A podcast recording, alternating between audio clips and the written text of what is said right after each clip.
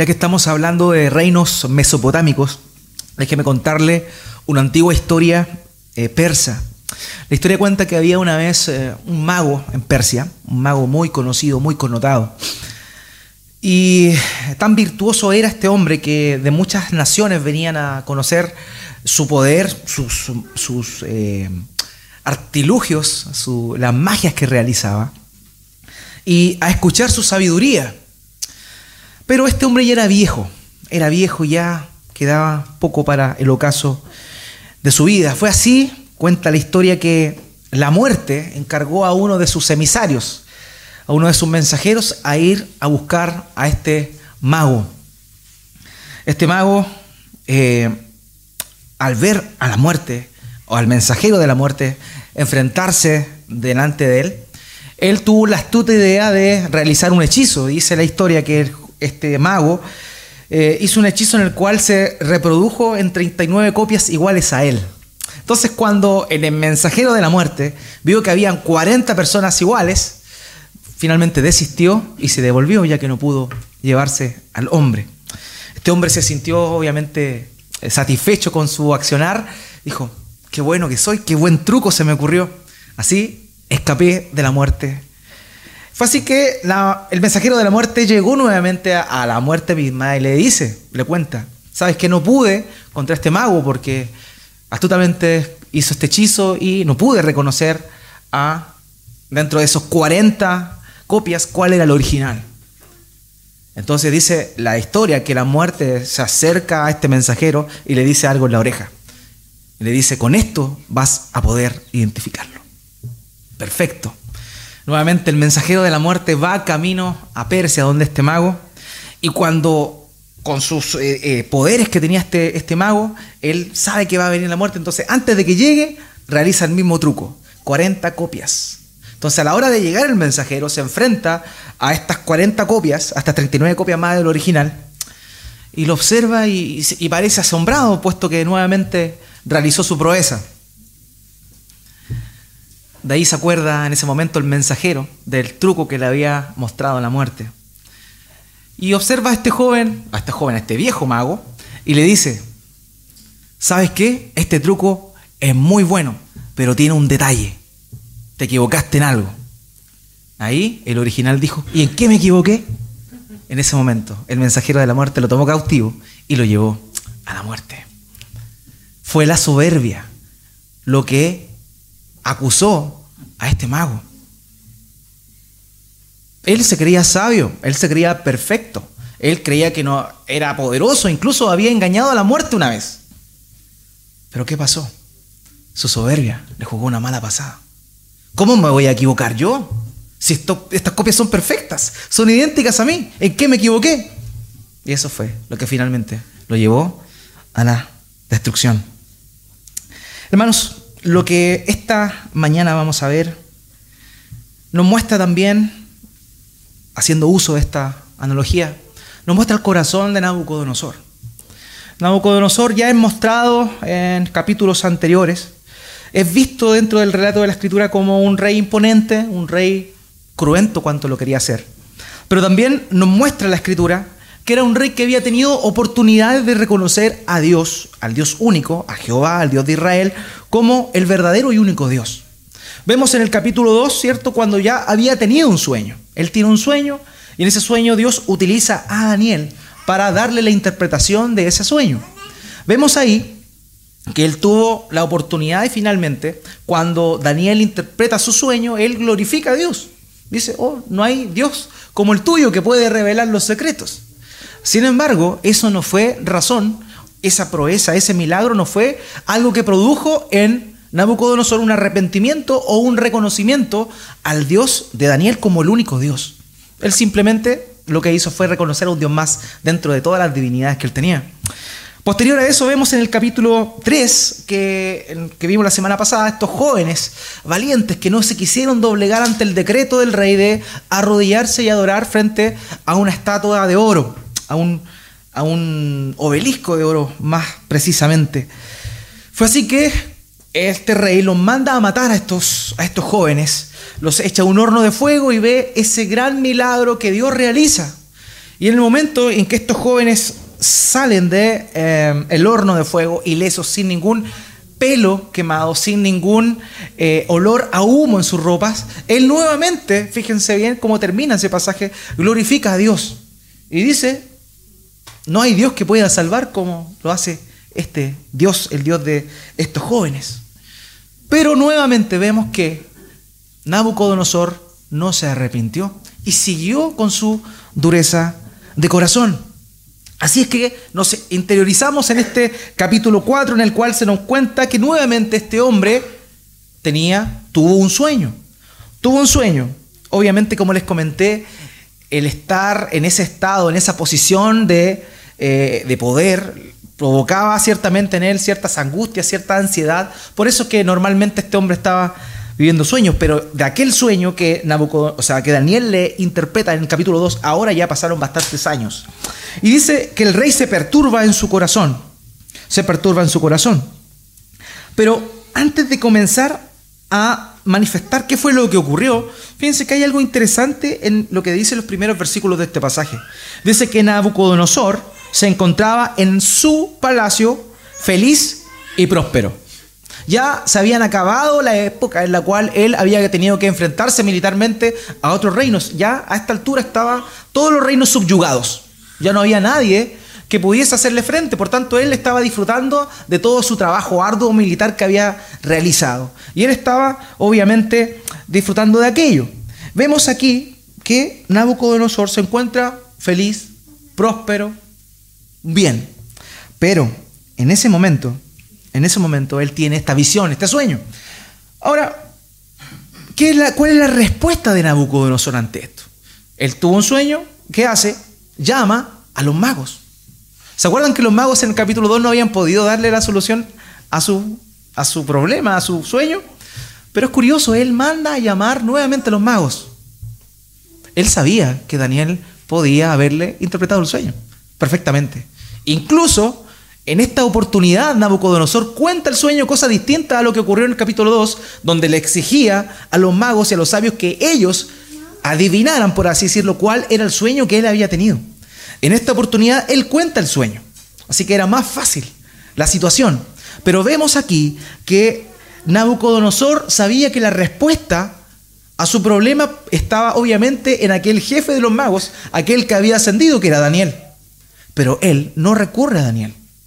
Él no recurre a Daniel porque sabe que recurrir a Daniel era recurrir al Dios, que ya se le había manifestado un par de ocasiones y que él ciertamente había reconocido, pero que no había puesto su fe exclusiva y únicamente en ese Dios.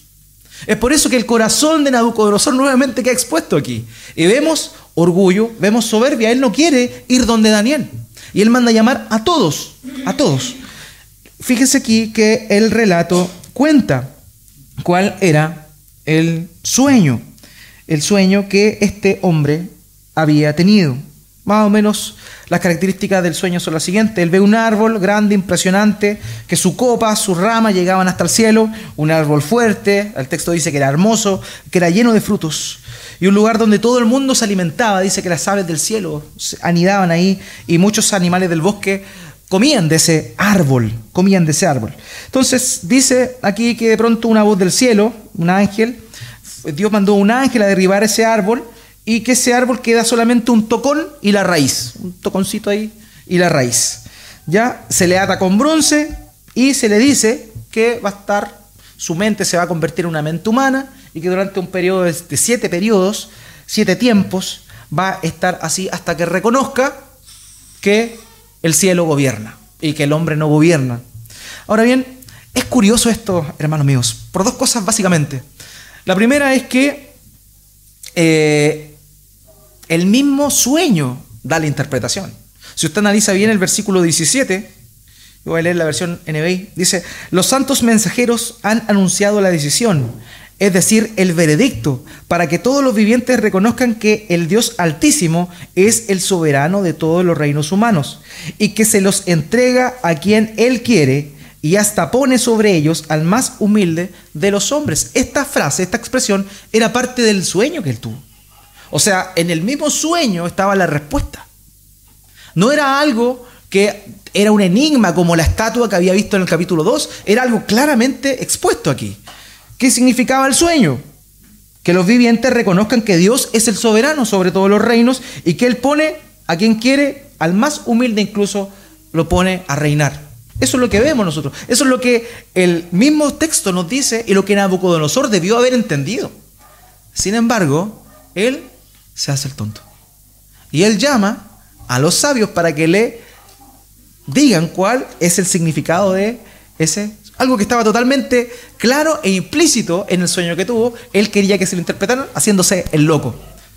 Curiosamente, un dato no menor es que dentro de la creencia de la mitología babilónica y de muchos eh, reinos de Medio Oriente, de Mesopotamia en particular, ya existía la creencia religiosa de que había un árbol que tenía sus raíces en lo más profundo de la tierra y que sus ramas llegaban hasta lo más alto y que ese árbol representaba el designio de los dioses frente a quien gobernaba el mundo. O sea, Nabucodonosor tenía conocimiento de eso. Él sabía lo que representaba ese árbol. Ese árbol representa el dominio que los dioses dan a los hombres. Por tanto, quien tenía el dominio era él. Sin embargo, nuevamente, sabiendo que el, mismo sueño le decía que se estaba refiriendo a él, sabiendo que la misma cultura sabía y reconocía que ese árbol representaba, representaba qué? Representaba el dominio que los dioses habían dado a los seres humanos, todo eso apuntaba a que ese árbol era su persona. Sin embargo, él hace caso omiso a él. Curiosamente, curiosamente vemos que los magos, los sabios, escuchan el sueño, pero ellos le dicen que no le pueden dar el significado del sueño. El sueño decía cuál era el significado. La misma cultura sabía qué significaba ese árbol. Y los sabios no pudieron darle el resultado de ese enigma. Los sabios sabían. Pero los sabios conocían a Nabucodonosor. Y conocían su afición por mandar a descuartizar a la gente y quemarle las casas. Por tanto, ellos tuvieron miedo de contarle lo que ya era una cosa a voces, un secreto a voces, lo que significaba ese, ese pasaje o lo que el sueño que había tenido. Dice la escritura acá que posterior a eso llega Daniel, al final. Los hombres habían negado a darle el resultado de su sueño o lo que significaba su sueño y ahí aparece Daniel en la escena, al último, al final. Y dice que al oír este mensaje, Daniel es distinto y actúa de una manera totalmente distinta a la de los sabios. Daniel sabe lo que viene para Nabucodonosor. Daniel podría haber pensado, Nabucodonosor, fuiste tan malo, todo lo que no hiciste pasar, llegó tu hora. Ahora sí que la va a ver. Pero ¿qué es lo que muestra el texto de Daniel? Y esto, hermano mío, es impresionante. ¿Qué muestra Daniel? Daniel se afligió en su corazón. Daniel se afligió al ver que ese sueño hablaba de Nabucodonosor.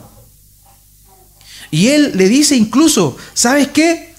Ojalá que este sueño y su significado le pasen a tus enemigos y no a ti. Ese es el corazón de Daniel. No un corazón ya, compadre, te llegó tu hora. No.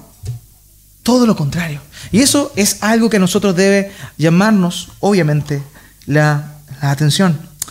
Entonces, Daniel obviamente se dirige a Nabucodonosor y le da el significado de ese árbol. Le dice que ese árbol era él que era él, eh, le cuenta que eh, él iba a estar conviviendo con animales, comiendo como los animales durante un periodo de siete tiempos.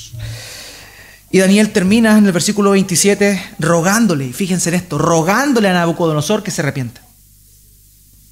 La soberbia de Nabucodonosor era tan grande, tan grande, habiendo tenido tantas oportunidades, y el corazón de Daniel de dolerse por lo que le iba a pasar a este personaje tan malo, pero a la vez nos muestra aquí el llamado que él hace a Nabucodonosor. Sabemos que Nabucodonosor era un hombre totalmente tajante y arrebatado. Lo hubiese mandado a matar en tres tiempos. Pero el corazón de Daniel es el siguiente, versículo 27. Por lo tanto, yo le ruego a su majestad aceptar el consejo que le voy a dar. Renuncie usted a sus pecados y actúe con justicia. Renuncie a su maldad y sea bondadoso con los oprimidos. Tal vez entonces su prosperidad vuelva a ser la de antes. Pero el relato nos muestra que esto no ocurrió. Que pasaron 12 meses a los cuales Nabucodonosor hizo caso omiso, omiso a la advertencia que Dios le había dado. Dios le había dado tiempo más encima de arrepentirse. No tan solo le dijo arrepiéntete y esperó el arrepentimiento en ese mismo momento, sino que ¿qué fue lo que hizo? Le dio tiempo para arrepentirse. Doce meses transcurrieron desde ese momento.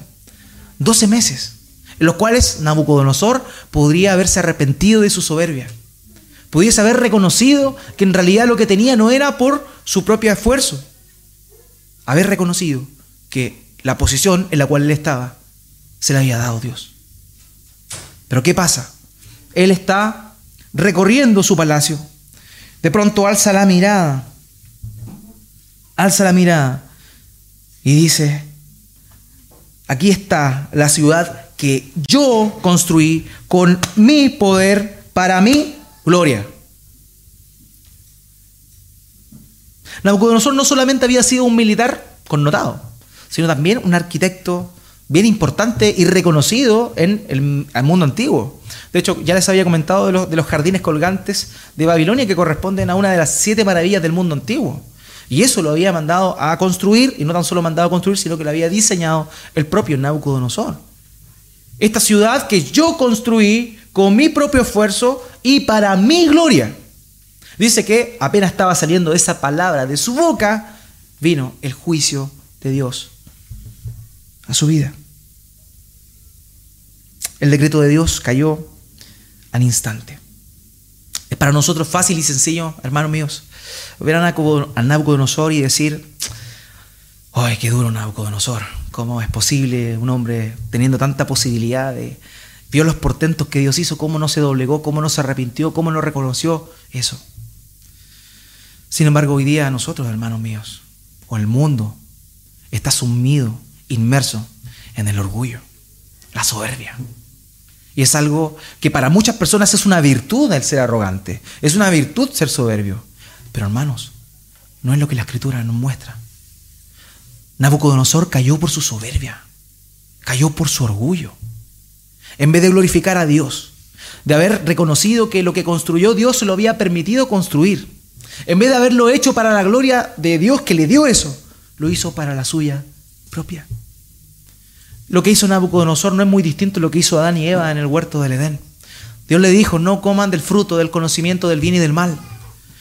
Sin embargo, ellos creyeron tener un mejor camino. Ellos creyeron ser mejores dioses que Dios. Hoy, ¿cómo va a ser posible que, que no podamos comer de esto? Comamos nomás, ¿qué va a pasar?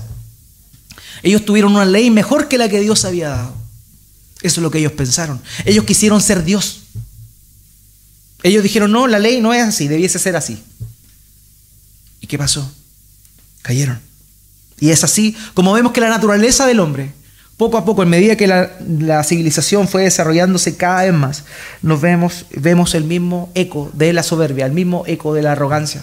Basta ver un niño para ver que lo primero que aprende un niño es el egoísmo.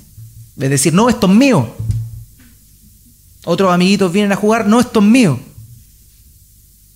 Igual que Nabucodonosor. Nabucodonosor era un niño grande.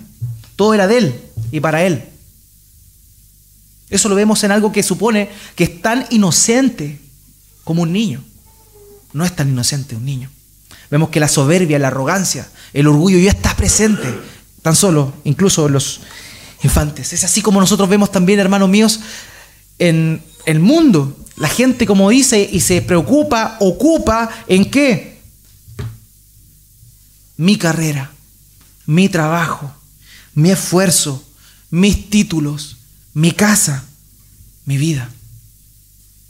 Vemos que hoy en día la cultura está tan fuertemente arraigada también en este mismo patrón de orgullo de no querer depender de nadie y de que todo sea para él, donde vemos, por ejemplo, que el homosexualismo está siendo reconocido y aceptado. ¿Por qué? Porque es su sexualidad. ¿Qué te metes tú si es mi sexualidad? De la misma manera, estamos viendo cómo se promueve asesinar a un bebé antes de nacer por medio del aborto. ¿Por qué? Porque es mi cuerpo. El mundo gira en torno al orgullo, gira en torno a la soberbia. Y todos y cada uno de los que están aquí, incluyéndome, somos orgullosos. A todos nos mueve algo. Todos queremos algo de gloria para nosotros. Hoy, por sobre todo, estamos viviendo en la época del yo, del yo, yo, yo, yo, yo, yo, yo, yo, yo todo, yo todo. Nadie es más inteligente que yo. Nadie puede hacer el trabajo como yo lo hago. Nadie sabe tanto como yo. Nadie enseña como yo. Nadie predica como yo. Nadie ha leído tanto como yo. Yo, yo, yo, yo. Y eso es lo que no está ajeno a la iglesia de Cristo. No está ajeno a la iglesia de Cristo. ¿Saben qué? Lo peor del, del orgullo, lo peor de la soberbia, es que se huele. Hay dos tipos de orgullos. Está el orgullo que es interior, ese que uno siente uno nomás. Y que uno aparenta quizá humildad, pero por dentro lo siente. Ese orgullo evidentemente también está mal, pero es menos dañino, porque no afecta al otro. Pero igual es pecado ante Dios. Pero hay otro tipo de orgullo que se huele, que se percibe, que uno pasa al lado, uno mira a la persona, cierta actitud, el orgullo, pero lo pincha, orgullo. Y es cierto, y es cierto. El orgullo es como el señor Zapata. Si no gana, empata. Así es el orgullo. Nunca te quedas callado. Siempre respondes. Siempre tienes que tener la última palabra. El orgullo no escucha. El orgullo no escucha. El orgullo alza la voz y opaca al resto. El orgullo no analiza las cosas, el orgullo impone. Esto es así. Hermanos, el orgullo no pide perdón. El orgullo quiere que lo acepten.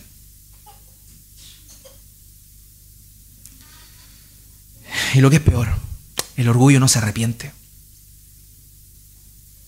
El orgulloso no se arrepiente. Hemos personificado el orgullo en cada una de estas frases, pero siendo alguna, cada uno de nosotros está representado acá. Todos tenemos una cuota de orgullo. Todos vivimos para nosotros mismos. ¿Se ha dado cuenta lo que cuesta en nuestra generación pedir perdón? ¿Alguien se equivocó? Yo me equivoqué. Me quedo callado nomás. Voy a andar reconociendo cuestiones si soy así. ¿Me conociste así? Tienes que quererme así.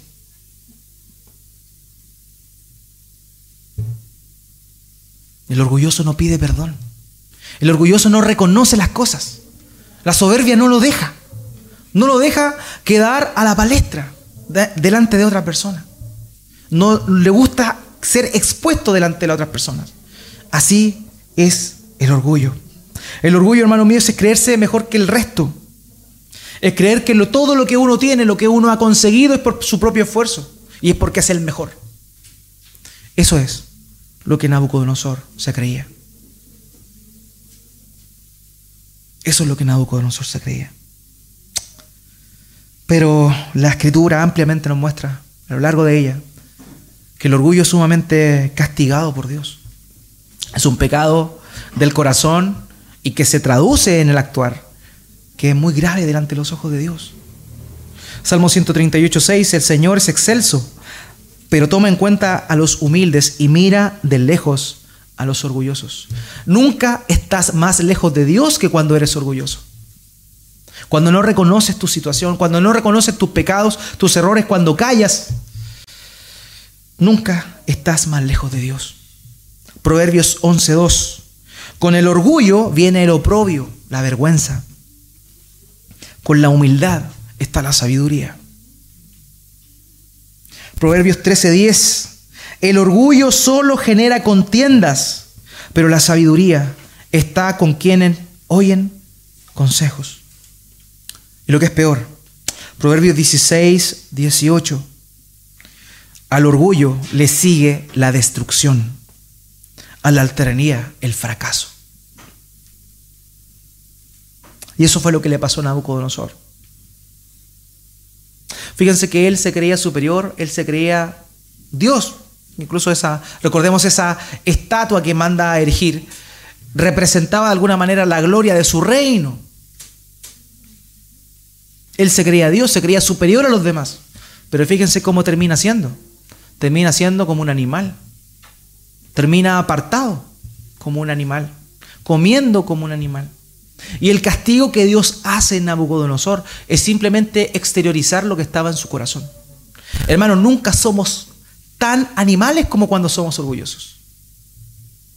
Cuando somos orgullosos, cuando somos soberbios, se manifiesta la naturaleza animal. ¿Han visto cuando los que tienen más de un perro le, han dado, le dan comida a un perro y están los dos ahí expectantes como son los perros? Uno aplasta al otro, uno muerde al otro, quiere el trajón, quiere comer primero, quiere comerse todo. Nunca somos tan más animales que cuando somos orgullosos y soberbios. La persona que es orgullosa y soberbia se cree mejor que el resto, pero es peor que el resto.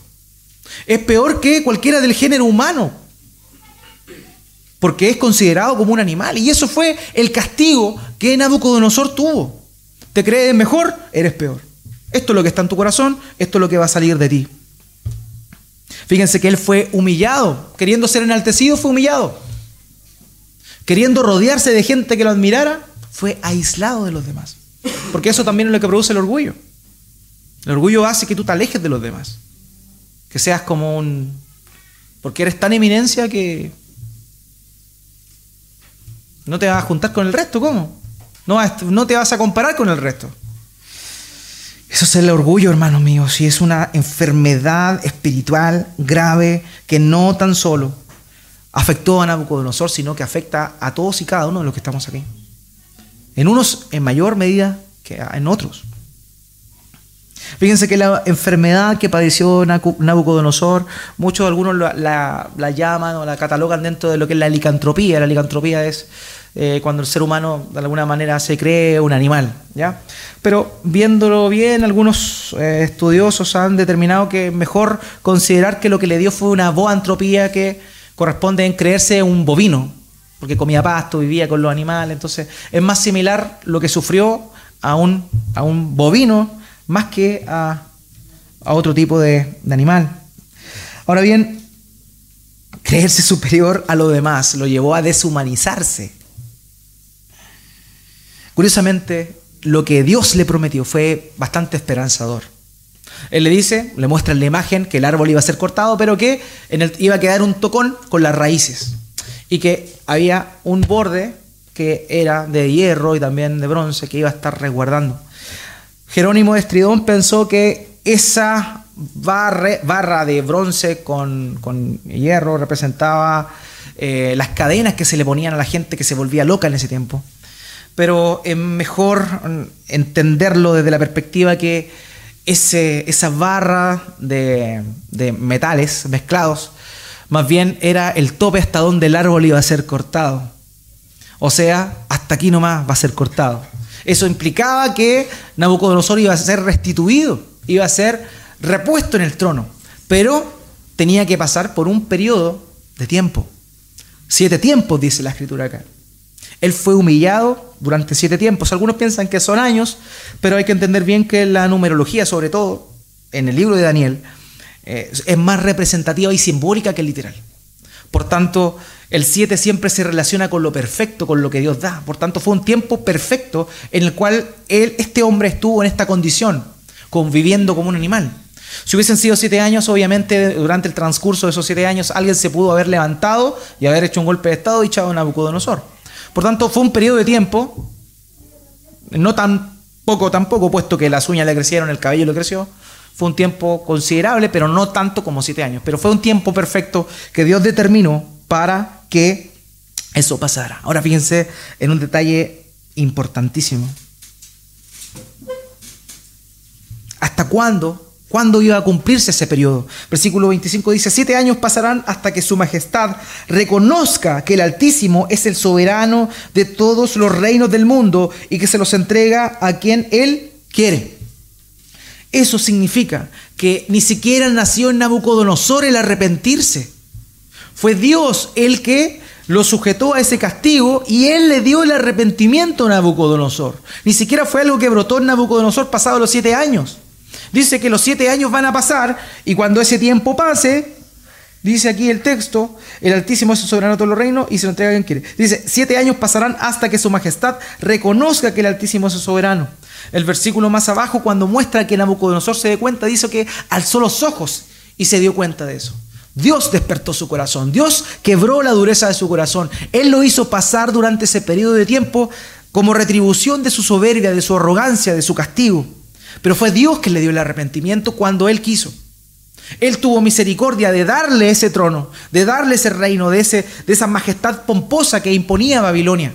Fue Él que lo disciplinó hasta el tiempo en el cual Él iba a estar pasando dificultad. Ese mismo tiempo Dios lo había determinado. Hermanos, Dios es soberano por sobre todo. Y nosotros vivimos vidas como a nosotros nos parece.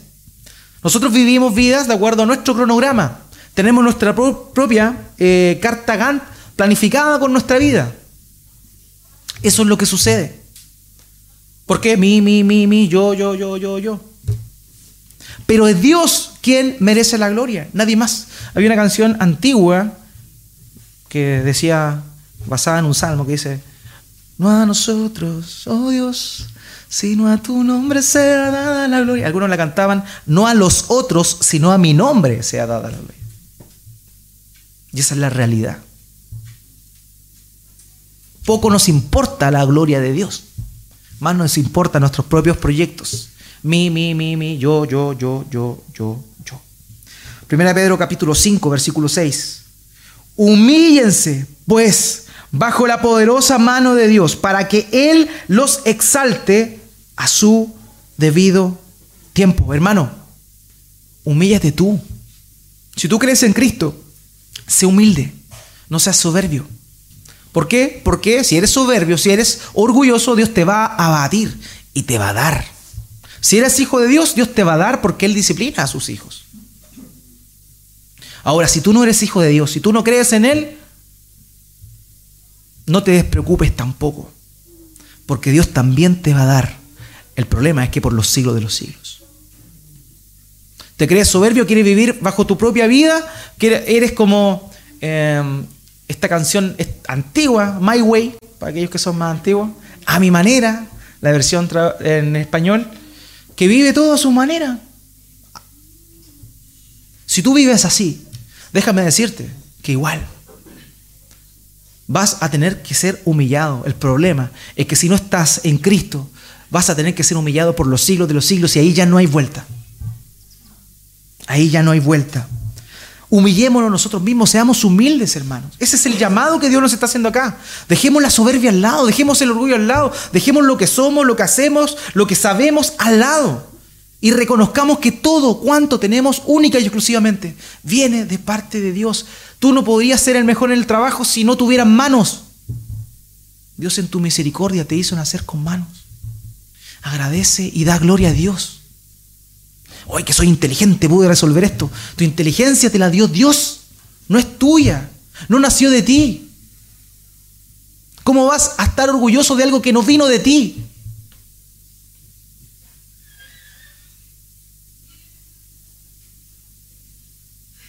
Vino una humillación. Y tuvo que venir esa humillación durante ese periodo de siete tiempos para que Nabucodonosor terminara diciendo las siguientes palabras. Dios es grande en obras. Dios es grande en soberanía. Su dominio es eterno. Ningún pueblo merece ser tomado en cuenta. Él hace lo que quiere con los poderes celestiales y con los pueblos. Las naciones de la tierra son consideradas como nada. Miren esas palabras que salen de la boca de Nabucodonosor. El orgulloso que todo era por él, termina reconociendo que no era por él. Termina reconociendo que todo se lo había dado Dios. Pero para eso tuvo que ser humillado. Humillado. humillado. Termina el versículo 37 diciendo, por eso yo, Nabucodonosor, alabo, exalto y glorifico al Rey del cielo, porque siempre procede con rectitud y justicia, y es capaz de humillar a los soberbios. Hermano, tú no puedes ser orgulloso. Yo no puedo ser orgulloso. Nosotros no mandamos, es Dios quien manda. Nosotros no determinamos, es Dios quien determina. Fuimos creados para honrar a Dios y no para honrarnos a nosotros mismos. Y Nabucodonosor lo que hacía era honrarse a Él. Yo, yo, yo, yo. Y nosotros hacemos yo, yo, yo. Él termina diciendo, alabo, exalto y glorifico al Rey del cielo, porque siempre procede con rectitud y justicia. Todo aquel que se enaltece merece ser abatido. Y todo aquel que se enaltece, merece ser despojado de lo que tiene. Hermanos, aquellos que hemos creído en Cristo, el orgullo es un pecado que muchas veces no se ve, pero que es único y suficiente, y más que suficiente, incluso que otros pecaditos. Sabemos que ante Dios todo pecado lleva a la muerte, pero sin duda alguna el orgullo es algo tan terrible que es la soberbia, es lo que el Nuevo Testamento Pablo nos dice que, que Satanás cayó por su soberbia en condenación. El lago de fuego y azufre fue creado para Satanás y sus ángeles. ¿Cuál fue el pecado de ellos? La soberbia, la arrogancia. Cada uno de nosotros merece irse al lago de fuego por los siglos de los siglos, por esa arrogancia, por pensar que nuestra vida es nuestra pensar en nosotros mismos. Pero por la misericordia de Dios, el día de hoy nosotros no tenemos que pasar esa humillación. Nabucodonosor, el rey, por su soberbia, fue abatido. Mas nosotros no tenemos que pasar por eso hoy día. ¿Por qué? Porque Jesucristo, el verdadero Rey de Reyes y Señor de Señores, fue humillado no por su pecado, por tu pecado, por tu soberbia. Él fue crucificado. Vemos este árbol majestuoso que es cortado por el pecado, por el pecado de Nabucodonosor. Pero en Cristo nosotros vemos un árbol que es cortado para hacer una cruz, para que sea Cristo quien cargue tu orgullo. No podemos ser orgullosos nosotros. ¿Qué tenemos de qué jactarnos? nada.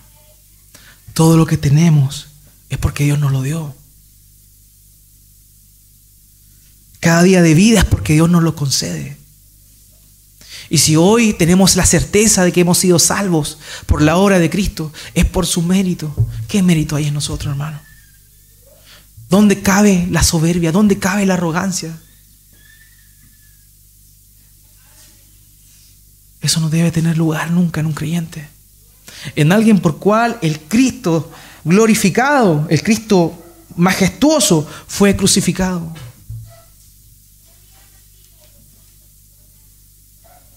Nabucodonosor y su castigo era lo que tú y yo merecíamos.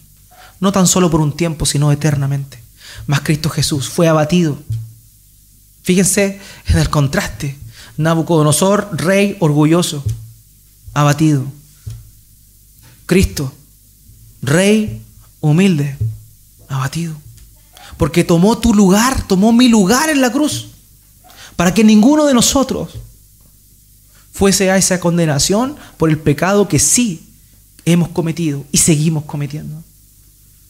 El Señor nos ayude a ir a la cruz, donde Cristo Jesús murió por nosotros, para que ningún orgullo, ninguna soberbia caiga en nuestro corazón, tenga lugar en nuestro corazón.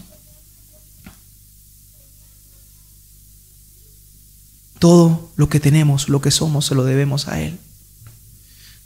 Vivamos para Él. Reconozcámoslo a Él.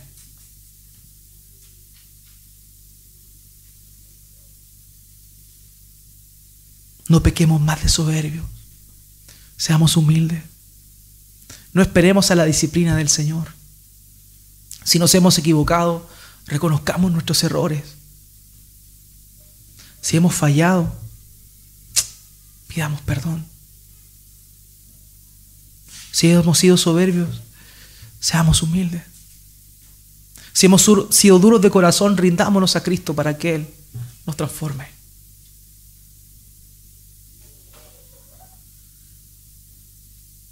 Dios tuvo compasión y enalteció nuevamente a Nabucodonosor luego de haber reconocido esto. Tú y yo, porque Cristo padeció, el día de hoy también podemos arrepentirnos de esa manera orgullosa de vivir. Acudamos a esa cruz, donde encontramos el perdón y vivamos vidas en humildad, imitando a nuestro Señor Jesucristo, hermano. Oremos al Señor.